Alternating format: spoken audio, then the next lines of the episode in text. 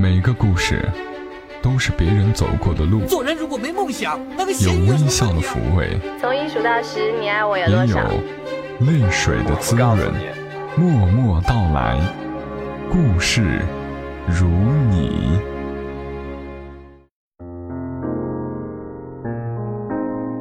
默默到来，故事如你。这里是由喜马拉雅独家播出的《默默到来》，我是小莫，谢谢你选择来听我的声音。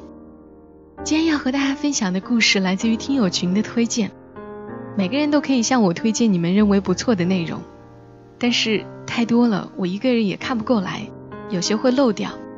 每个微信群的管理会帮我收集筛选，然后最终莹莹把确定了的稿子发给我。所以特别谢谢他们。而微信听友群现在也已经发展到五个群了，群主猫腿的工作量太大了，所以暂时不在这里说进群的方法了。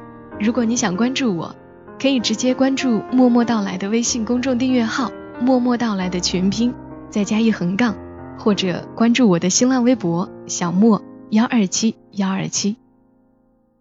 今天要和你说的这个故事叫做《铁打的北京，流水的梦》，作者高洁，洁净的洁，出自于他的新书《那就不要说再见》。我用了他的书名做这期节目的名称。高洁，大家都叫他老高，虽然他并不老，戏剧学院毕业的漂亮姑娘，待过电视圈，也混过广告圈，现在成了他自己最愿意做的写作者。遇到了一些人，经历了一些事，于是就有了这本书中的二十五个故事。今天来和你分享的，就是这本书当中的第一个故事。听起来好像跟梦想有关，其实对于女人来说，爱情也是梦想。铁打的北京，流水的梦，作者高洁。我真的挺喜欢北京的，天空的调子是灰的，建筑物的调子也是灰的。即使最繁华的地方灯火都不太亮，城墙枯败，街道上有股爆肚味，树上的乌鸦也郁郁寡欢。怎么说呢？在北京待久了，你会对孤独这种字眼儿特别习以为常，顺带着连寂寥。苍茫都不做作了。绿洲湾在北京东五环快到通州那块儿，是个小区。刚来北京那会儿，老杨就住在那儿，两千块左右的房租，里面住的全都是左手揣着梦想，右手揣着迷茫，天南地北来北京的姑娘小伙。第一次见老杨，是我十七岁的时候。心高气傲的年纪里，碰见了另一个心高气傲的姑娘，一拍即合。从第一眼见到她，我就由衷感慨：这世上怎么有这么标致的姑娘？而且，怎么还能够和我在街边大口大口啃猪蹄膀呢？老杨美的不俗，性格也不俗，就算是在我和大长脸最荒唐的时候。他还是盈盈矗立一旁，笑嘻嘻的看着，不食人间烟火，只啃绝味鸭脖。我和大长脸都觉得，老杨这样的人就应该顺风顺水，被一个说话温暖、面相干净的小伙爱着，然后做着该做的事，淡定自若的经历成熟，不痛不痒的破茧成蝶，不慌不忙的路过青春。老杨去北京前是懵懵懂懂谈过恋爱的，不咸不淡的那种。说到底，我们都觉得他大学毕业前没有专心专心的爱过一个人。大长脸那时候常常故作深沉的说：“老杨，没在深夜里痛哭过的人，不足以聊人生。”我埋汰大长脸，你以为都像你一样大半夜哭得像娘们儿，鼻涕眼泪挂一脸才是爱过？老杨笑笑。顺其自然，顺其自然。我们仨儿铁三角了好多年，说起来大长脸真有福气。大学四年，两姑娘成天陪着看电影、逛大街。夜深了，我们就坐在延安路、凯旋路的天桥上，喝两瓶三得利，吼一曲死了都要爱，不淋漓尽致不痛快。后来大长脸走了，我们相拥哭过一次。再后来，老杨说我想去北京看看，上海就剩下我一个人。老杨刚去北京，有一段时间我和他都忙，联系就少了。我明白，一个城市总在最开头。给人许多许多的希望，那时候梦想很大，大得把未来都点缀得盛大辉煌，让你忘了从这个路口到下一个路口还会有多少的红绿灯，还会有多少的水坑和路障。过了大半年，有天老杨夜里发消息给我：“老高，放一百个心，现在我有人陪着，不孤独。”正准备回几句埋汰话。老杨又发了一张照片给我，怎么说呢？用金童玉女、神仙眷侣、郎才女貌都不足够。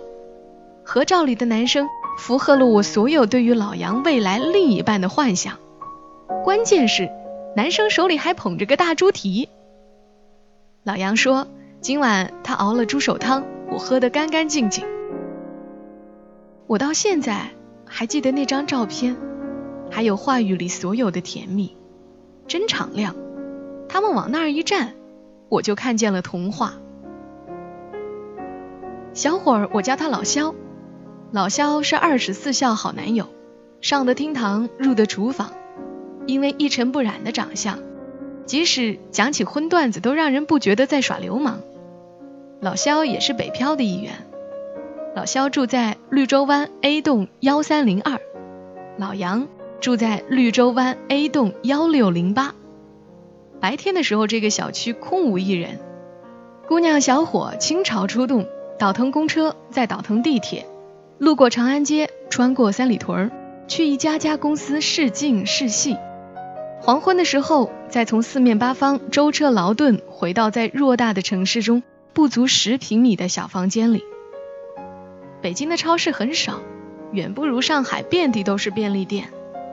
老杨不喜欢出门，除了面试以外，所有的时间都耗在电脑面前玩三国杀。他每个月会去距离小区西南方向三公里的大型超市买一些食物补给。那是个夏天，老杨吃了盒番茄牛肉盖饭，扎着小辫儿，穿着小凉拖去超市买了一堆的苹果、泡面、养乐多。周末人特别多，回来的时候，老杨拎着一大堆东西。准备打个车回去，汗津津的等了半个小时，怎么也等不到车。这时候有一辆挂河北牌照的车停了下来，走吗，姑娘？老杨心里一紧，看看手上拎的东西，怯怯的问：“绿洲湾多少钱？”“绿洲湾二十，上车吧。”老杨也是会害怕的，犹豫了半天，看着打车的人潮，牙一咬。拉开车门，正准备上车，手就被拉住了。师傅，你走吧，他不走。黑车师傅一脚油门，丢下一句“神经病”就走了。老杨回过头，刚想发作，小伙儿看着老杨一愣，然后就把他拉到一边：“你一个小姑娘，你知道有多危险吗？你都没有看新闻吗？最近这一带特别多黑车劫财劫色，你知道吗？”怎么也不长个心眼啊你！老杨看了看小伙儿，淡淡的说：“我还不知道你是不是坏人呢，就噼里啪啦教育我，凭什么教育我啊你？”小伙儿急了：“我我怎么怎么会是坏人？我是是在救你，你知道吗？”老杨一下乐了，小伙儿脸涨红涨红的，一把拿过老杨手上的大袋子。我我我送你吧，这这打不到车的。你怎么送我？老杨拿眼瞥了瞥他。我知道你住绿洲湾，你住十六楼，我住十三楼，我们经常一个电梯的。那我怎么从来没有看见过你啊？你总是一个人低着头听歌玩手机，怎么会见过我？两个人就是从那时候相识的，后来渐渐开始熟络。二零一零年的冬天，老肖去了河北拍戏，老杨一个人在北京，怕老杨老跑超市。去之前，老肖把老杨的冰箱塞得满满的，抬了五箱牛奶到老杨家里，垒得高高的。买这么多，我怎么喝得完啊？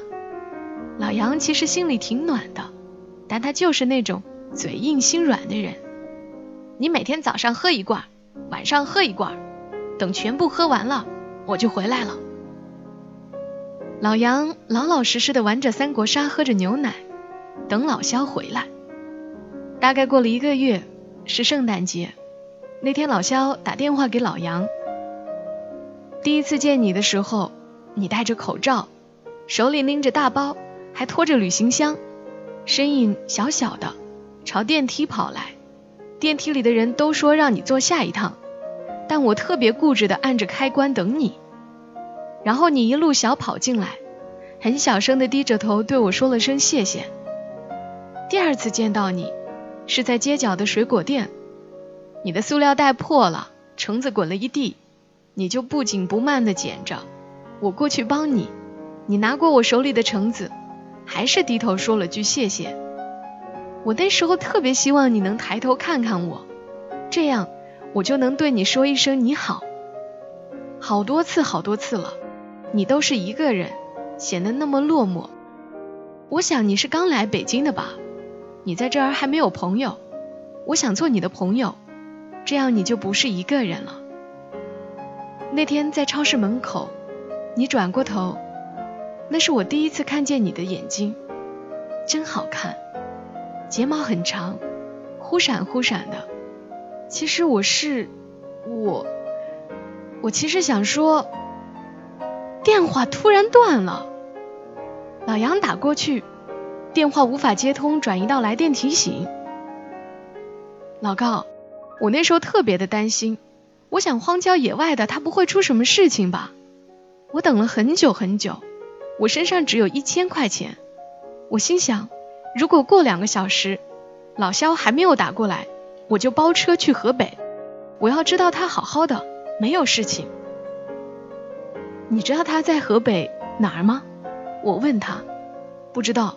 但我那时候脑子里只有这么一股子冲动，我还真没有见过失去理智的你是什么样子。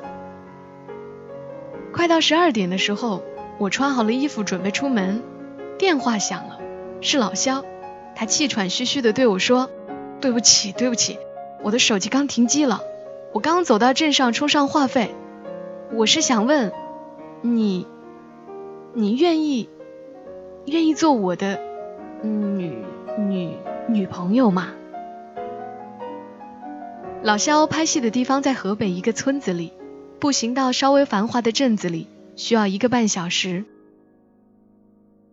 老杨和老肖谈朋友以后，老杨就退了房子，两个人一起住到了十三楼。白天两人一起去试镜，晚上回来后会去趟超市。老杨洗菜，老肖掌厨。老肖的运气很好。加上长相阳光，性格好，圈子里的机会越来越多。二零一一年，老杨开始不去试镜了，因为老肖，老杨你这样不行的，还没嫁过去就开始做贤内助了。我提醒他，老肖身体不好，现在工作越来越多了，我在家里可以照顾着点。老杨丝毫不理会我的善意提醒，语气里溢满了甜蜜。老杨，你呀是沦陷了，难得沦陷，支持我吗？他笑笑，举着双手双脚支持，轰轰烈烈来一场吧。老肖在二零一一年因为一个贺岁电影，在铺天盖地的宣传里火了，也忙了。老杨每天都在家里，我问他每天在家里是在候着什么吗？他说，我怕他回来看不见我。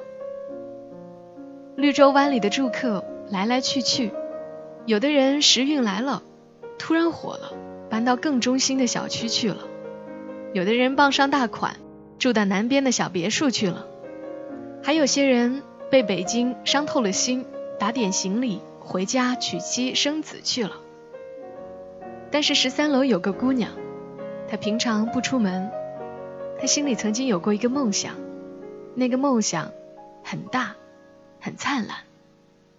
后来那个梦想变成一个人，变成一碗黄豆猪手汤，变成一罐牛奶，又变成了一个等待，一盏晚睡的灯。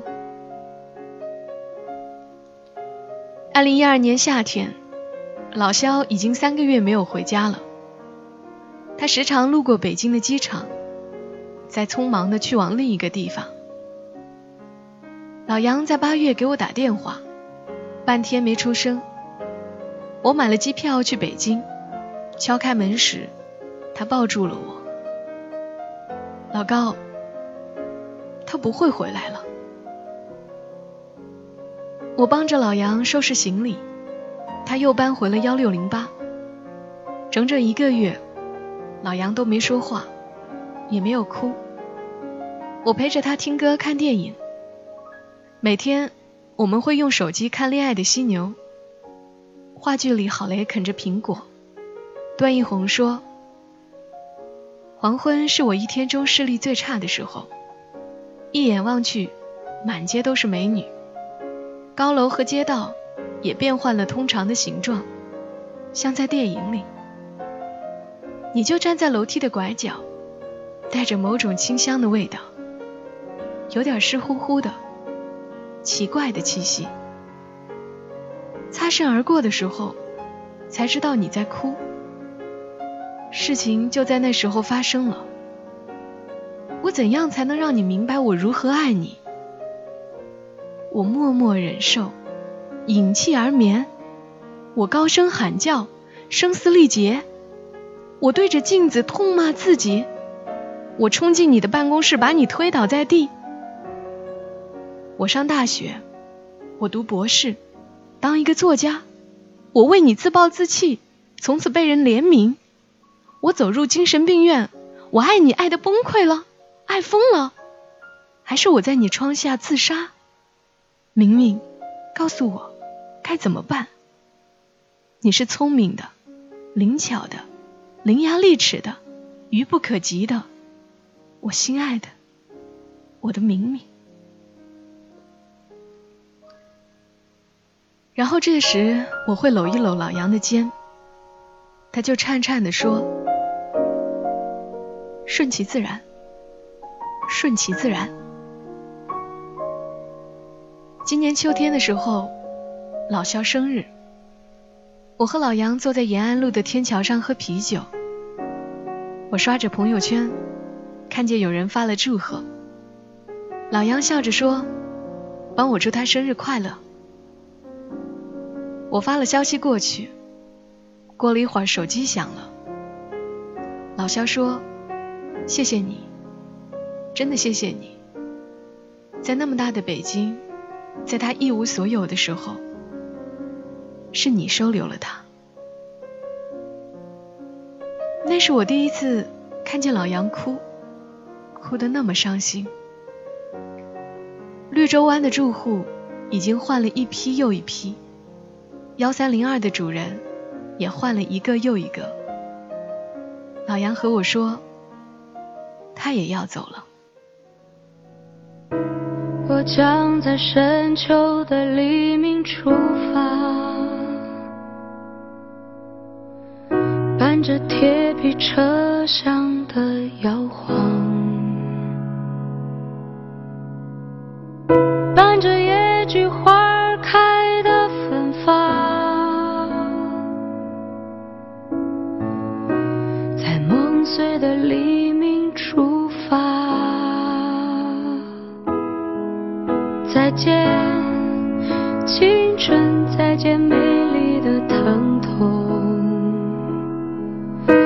再见，青春，永恒的迷惘。这是一个没有说再见的故事，像一个没有交代结尾的剧本，无疾而终。可是我们所经历的往往就是这样，有一个温暖的开头，不一定有完美的结局。前天还有听友跟我发来私信，说分手很痛苦。我以为是刚刚分手不久。然而他告诉我，已经一年又七个月了，还是挺难熬的，常常会想起他，觉得自己都要抑郁了。我说，想念一个人，也不完全是痛苦的呀，回忆里也有甜蜜的时候，有回忆总比过去一片空白要好。他回复我说。嗯，以前是挺甜蜜的。故事里的情节，也许正是你所经历的。希望多少能安慰到你。默默到来，故事如你。感谢作者高杰，感谢他的这一篇《铁打的北京，流水的梦》，也感谢你的收听。今晚的节目就到这里，我们下期声音再会。小莫在长沙，跟你说晚安。他不羁的脸上天色将晚，他洗过的发像心中火焰，短暂的狂欢以为一生眠，漫长的告别是青春。